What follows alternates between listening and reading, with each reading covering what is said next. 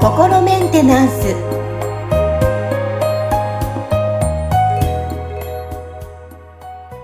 はい。皆さんいかがお過ごしでしょうか？心メンテナンス。本日もアシスタント三上恵と気候ヒーラーの吉村隆二です。はい。吉村さん本日もよろしくお願いします。よろしくお願いします。はい。さああの最近ですね私、はい。お香にハマってます。うん。はい。あの、いろいろなフレーバーがよく出てまして、ちょっとね、あのーまあ、瞑想しながら、はい、こう香りを楽しみながら、そんな時間もいいなっていうふうに過ごしてるんですが、今日のテーマは、えーうん。香りの効果をちょっと、うん。はい、吉村さんにいろいろ伺っていきたいなと思うんですが、普段、吉村さんはそう、香りを楽しんだりって、そんなことしてますか？ああ、まあ、あの、そういうね、お香とかアロマに詳しい方たちのレベルでは全然そういうのはこうね、や、あの、そのレベルで取り入れてはいないですけど、まあ、あの、例えばなんかあの、ローズウォーターとかね、あの、はいはい。あの、スプレーでシュッてできるやつとか一応僕はいはい持ってて、なんかお風呂上がりにシュッてやるとなんか、あの、あ、リラックスするな、みたいな感じだったりとか、うんうんあの、そういうところ、その程度の感じでは使ってはいますね。あ、使ってらっしゃるんですよね。はいやっぱり理想なんですよ。周りでもきっと皆さんもね、あの、一度はそういった、あの、香りを楽しむことをされてるとは思うんですけども、やっぱり、こう、なんだろう、ミントとか、あ、なんかスッキリするな、で、フローラルだったら、こう、柔らかい感じがするなとかって、やっぱ香りによって感じること？うんも、うん。ううん。ん、違ってくると思うんですけど、やっぱりこう、はい。香りの効果？うん。っていうのは、多分昔からね、楽しまれてると思うんですよ、昔の方も。うん。何かしらやっぱり私たち人間、まあ、肉体のはい、中でも、まあ、魂の中でも感じるのかな、こう、効果っていうのはあったりするんですかね？ああ、まあね、その、なんか専門で研究されてる方たちに聞いた方がちょっともっと詳しいことは、あのうんね、お聞きできるとは思うんですけど、まあ僕がその、知ってる範囲の、あの、中で、なんかこう、考察すると、まあ言ってみたら、その、香りっていうのも一種のその波動なわけですよ。っていうのは、香りも波動なんですね。はい。どういうことかっていうと、その香りを感じるっていうのは、その鼻の中にある、その香りを感じる神経が、そのね、こう空気中にある、その、こう、細かい粒子ですよね。あの、要はその、何か、その、例えばバラだったら、バラの、あの、こう花が発している、まあ、なんていうのかな、なんかこう、成分がこう出てくる、出てるわけですよね。この空気中に。で、その空気中にある、そのね、バラから出てくる、その、要要は成分でことは分子構造があるわけじゃないですか。はい。その分子を、その、なんか鼻の、から取り入れて、鼻のしん中の神経とその分子がこう、あの、ピュってくっつくわけですよ。だから要はその神経が、その、このね、分子をそのものをこう取り込んで、で、こう、この分子はこういう構造を持ってて、こんな波波長のものですよっていうのを、その、電気信号に変換して脳に伝えてるわけですね。うんうん。で、そうすることによって、そのね、こう、あ、これはバラの香りな、がするなっていうのがわかるっていうのは、だからその要はバラが発してるちっちゃなそのね、あの、分子を、分子。うんはい、神経がこうキャッチして受け取って、で、あの、取り入れてるっていうことなんですね。これはその、こう、舌に、あの、ベロについてる、その、ね、未来っていう味を感じる、あの、器官が持ってる神経が、その食べ物とかのこの成分、これもだから粒子、あの、なんていうのかな、分子を取り入れて、で、それをこうね、またこう電気信号に変換して脳にこう届けると、これが味として受け取ってて、っていう、その、感覚器官が、例えば同じものを受け取っても、それを違う感覚で受け取ることで、味だったり、えー香りだったりとして受け取ってるわけですよ。で、はい。なので、全部その、まあ、言ってみたら何かしらのそのね、あのーこう、分子をキャッチして、まあ、それをこう、あの、信号に変換するっていうことをまあ、味と、そのね、香りっていうのをやってるわけですね。で、はい。これはその、まあ、感覚の分類で言うと、その体感覚の一種に分類されるわけですよね。だから、こう、例えば肌で触れるとかっていう感覚なんかも体感覚なんですけど、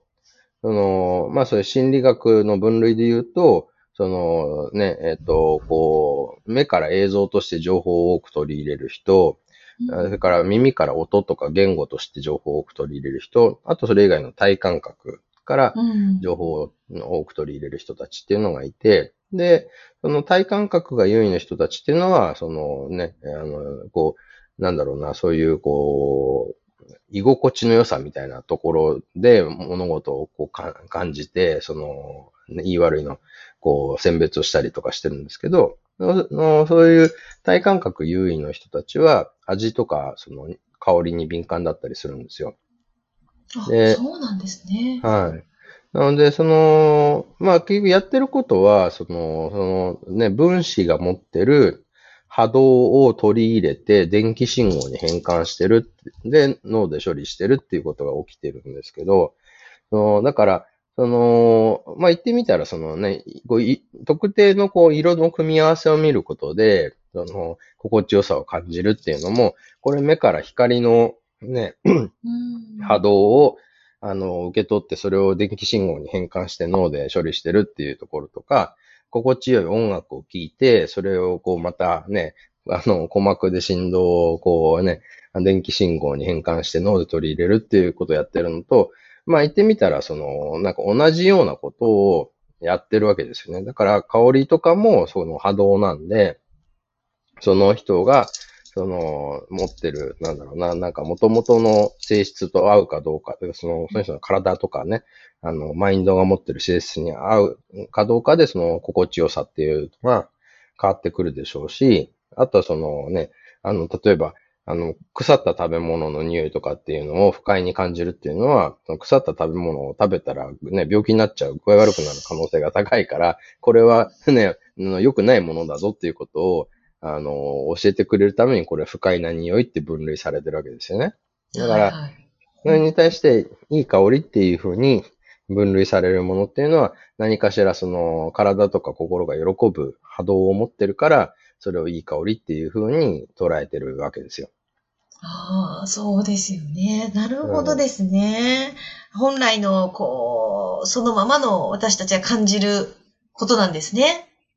そうですね。だから、そのいろんな感覚器官から、その絶えずいろんな情報がこう入ってきて、それを僕らはその五感として受け取って、その、言ってみたら外の世界とコミュニケーションを取りながら生きてるわけですよ。この体っていうね、なんかこの箱の中に入って生きてるわけですけど、その外側の世界とのコミュニケーションの取り方っていうのが、実はその五感を通したこのね、いろんな刺激であって、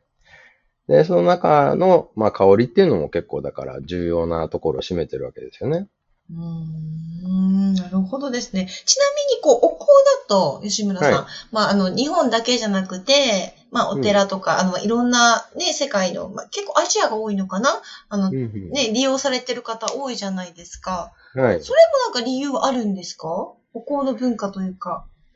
まあ、だからそのね、なんか例えば、あの、仏教とかで使われるっていう場合は、その仏教って瞑想とかしたりするわけじゃないですか。あの座禅したりとか。はいはい、なんかそういうような、その、精神的に、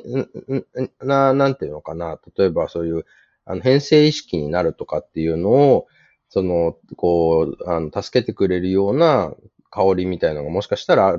そういう役割で使われてるのかもしれないし、うん、あとは、まあ、例えば、そのね、なんか、あの、これもどこまで本当かわからないですけど、その中世のヨーロッパだとね、あの、結構その、衛生の部分があんまりこう進んでなかったんで、結構その、ね、なんか皆さん、こう、あの、あんまり体をきれいにしてないと、その匂ってきちゃうから、それをごまかすためにその香水の文化が発達したんだみたいな話とかも聞いたことがあるんで、そういうその、普通にその生活してて、その人がね、生まれて、あの、生きて死んでいくみたいなサイクルの中で、まあ言ってみたら不快な匂いが出てくるっていうこともあるわけですよね。うん。だその、なんか不快な、あの、匂いを、まあ、なんかカバーするために、なんかそういうね、香水とかお香みたいな文化が発発達したっていう側面もきっとあるでしょうし、だからそこって、そういう面もあるし、あとはそのね、この香り、こう、嗅いでると、なんか気持ちがね、穏やかになるよねとか、リラックスして、なんか深い瞑想ができるよね、みたいなところから、じゃあこれ、ね、使ってみようかとか、じゃあこういうのと組み合わせたらどうだろうかとかっていうので、文化がこう、あの発展していったりとかっていう、その、なんか両方の側面があっての、まあ、なんか歴史なんじゃないかなっていう感じはしますけどね。ああ、なるほどですね。いや、ちょっと後で私、お香の文化を、ちょっとググってみたいと思います。ねえ。でも本当、でもなんかだから結局何かしらその、こうね、それがこう、快、あの、快とか不快っていう形で僕らがその、こう、そうね、その刺激を捉えるっていうのは、何かしらやっぱりそこの波動に対して自分がその、これ、これはこの波動好きだなとか、これ取り入れたいなと思うか、まあちょっとこれ嫌だから離れようと思うかみたいなところっていうのは、その、関係してるとは思うんで、なんかこう、大きなくくりで言うと全部波動の話っていうところになるから、そういう意味ではそのね、こういう精神性みたいなところと直結してるんじゃないかなっていうのはありますよね。面白いですね。いろんなものに波動とか関わってくる分子の話とか、いやーなんか全然あの考えてもみなかったことが今日聞けました。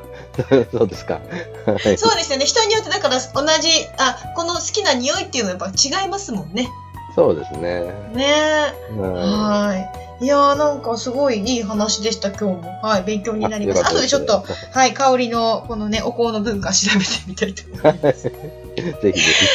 はい、本日も楽しい時間。僕にも教えてください。はい、後で、はい、あの、報告させていただきます。後ほど。あありがとうございはます。はい楽しい時間を吉村さん、ありがとうございました。ありがとうございました。